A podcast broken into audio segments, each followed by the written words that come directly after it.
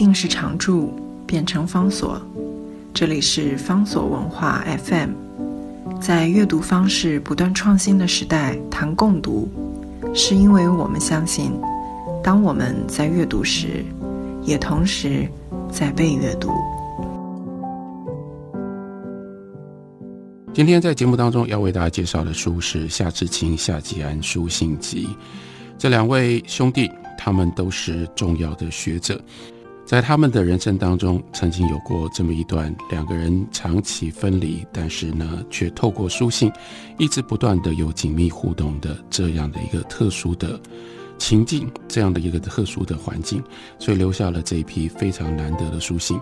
这个书信呢，时间是从一九四七年。到一九六五年的年初，这个时候呢，夏志清先生跟他的哥哥夏吉安两个人不断的书信来往，他们两个人真的非常非常的亲密。我们从书信里面可以清楚的看出来，他们什么都说，说家常，谈感情，论文学，品电影，议时政。真的叫做推心置腹。我们其实从书信里面最重要的就是字里行间洋溢出来那样一种今天可能大家不太容易想象，但还是可以感受，并且大为感动的那种兄弟之间的情谊。他们两个人不只是兄弟，而且你清清楚楚，彼此互相为对方最深刻而且最信任的朋友。更进一步的是，因为两个人都是学者，所以在他们自己的学问的追求跟研究上面有了很多的讨论。另外，这两位学者他们共同的特性都是一方面对于当时的时代有着敏锐的观察。另外一方面，有着非常广泛的兴趣，因此在他们的生活里面，也就有了一般人的生活里没有那么多的话题，包括了他们谈电影，他们谈看到的书，他们谈当时在激烈的变化当中，可以想象，从一九四七年之后，例如说一九四九年，两岸之间的这个巨大的变化。到后来，美国跟中国之间的关系，包括了1950年爆发了韩战，一路到越战，一路到两岸关系当中的各种激烈巨大的变化，当然也都进入到他们的人生当中，变成兄弟两个人彼此互相通信以及交心的关键的背景。另外一件事情是，在那个时代，其实要用这种方式紧密的。通信并不是那么样的容易，毕竟呢是没有网络的时代。那个时代，每一封信都必须要一笔一笔、一字一字的慢慢的写下来。还不止如此，很长的时间，他们要通信，必须要用航空信纸。现在可能很多人也都不太了解什么叫做航空信纸了。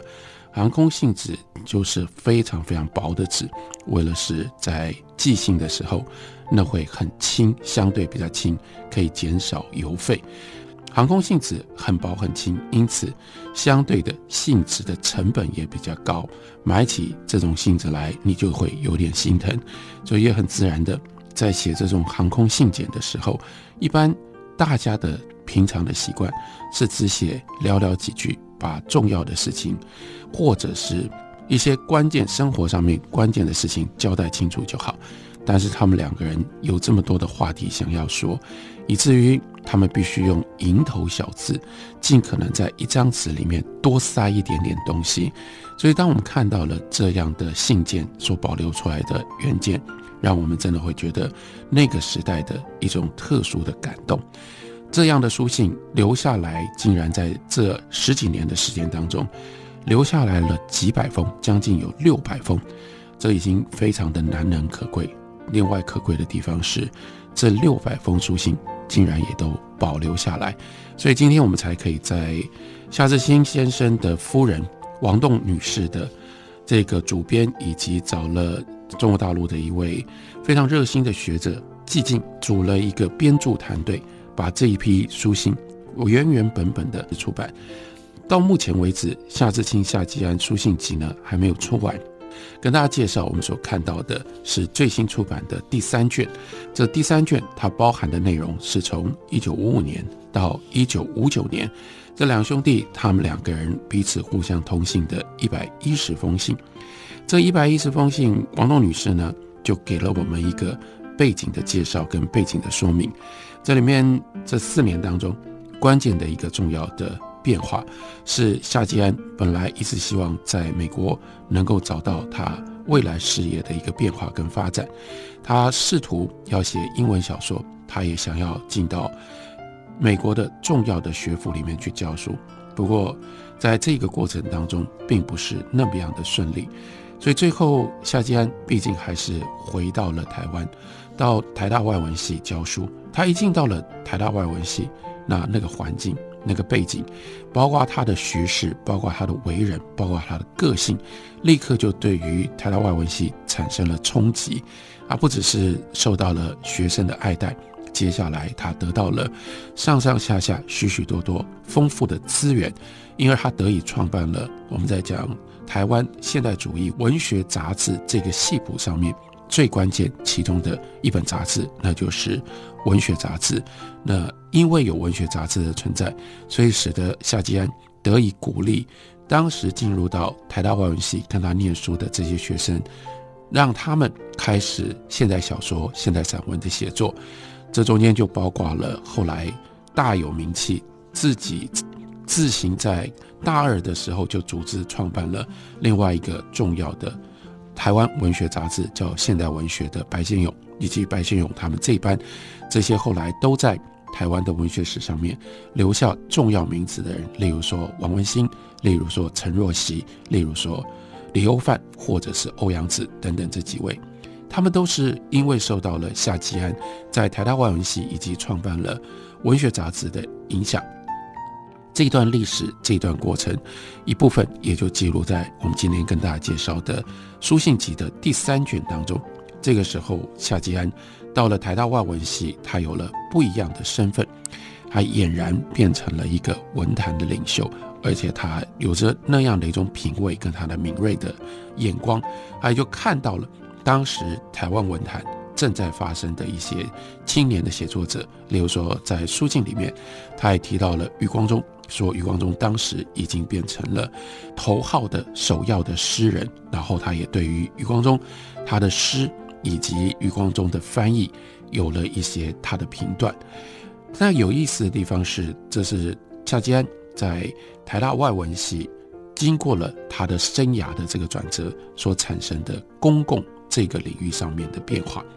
但是夏基安他还有另外一面，这更早的时候，在夏基安日记，他那是他在一九四七年左右在上海以及其他地方他教书所留下来的记录。夏基安日记更早，在一九七零年代也曾经由夏志清他的弟弟帮他整理出版了，当时造成了很大的轰动。夏基安日记之所以造成轰动，那就是因为。夏基安那个时候在台湾的文学史上面已经明确的确立了他的地位，所以大家都认为夏基安是一个了不起的学者、了不起的老师、了不起的文学的领航者。但是在夏季安日记当中，当年夏季安大概三十岁上下，我们却看到了一个非常不一样、很感人的一个夏季安。那是一个一方面感情如此的充沛。却在追求跟实现感情上面如此的敏感，如此的胆怯，如此的瞻前顾后的一个年轻的男子。他最重要的在日记里面记录的就是爱上了班上的一个女学生，所以接下来就基本上都是在他自己心里面的自寻苦恼。实际上，日记里面今天我看到他。对这个女学生实际的行动少之又少，看到这个女学生就怦然心动，接下来心里面就一大堆的联想，一大堆的想象。他在感情上面，一方面容易动情，而且一旦动情，都动情动得非常非常的深。但是另外一方面，对于自己追求女性的这个自信，他大概在所有的男人当中，他排在非常非常的后面。所以我们在这一批书信里面，另外又看到了类似的，在夏季安日记当中所呈现的这个情节跟这样的主题，那就是在外文系教书教到了一定的程度，夏季安就对弟弟说，他立了一个志愿，这个志愿很重要，因为这个时候他有他的身份，他有他的地位，为了避免遭人误意，他不能够再追女孩子了。虽然这个时候他年纪其实仍然不是很大，而且他对于周遭的女性有过很多很多的想象，可是为了要保有自己作为一个外文系大教授、大老师的这种地位跟身份，其实有一部分从书信里面看得出来，为了自我保护，不愿意再冒险去碰触爱情当中可能的失败，所以他就决定。他不再追求任何的女子，这件事情做弟弟的夏志清，这个时候呢，夏志清已经成家，刚刚成家。夏志清在爱情上面，在婚姻上面，都比哥哥要来的有经验的多，也来的顺利的多。所以倒过来，弟弟一直不断的刺激提醒哥哥说：“你要多去跟女生接触。”你不要老是把自己关着，你不可以因为觉得自己是一个大教授，你就不接触女生，你就停止了你的爱情。所以这方面两个人就有了他们不同的态度，反映在这批书信里。所以这一批书信仍然保留了许许多多夏吉安对于感情上面的内敛、非常深沉的一些犹豫，还有。敏锐的自信，不过另外一方面，可能也就是因为夏吉安这段时间没有明确的对象，所以兄弟两个人通信也多了很多外在的，包括家庭琐事、朋友来往、读书心得、评论电影，还有讨论台湾文坛。夏吉安所看到的，希望夏志清能够知道的。这是一批非常有趣的书信。读这个书信，我们看到这个两个兄弟在那个时代，他们的生活，还有更重要的是，他们留下来特别属于那个时代的思想。休息一会儿，我们回来继续聊。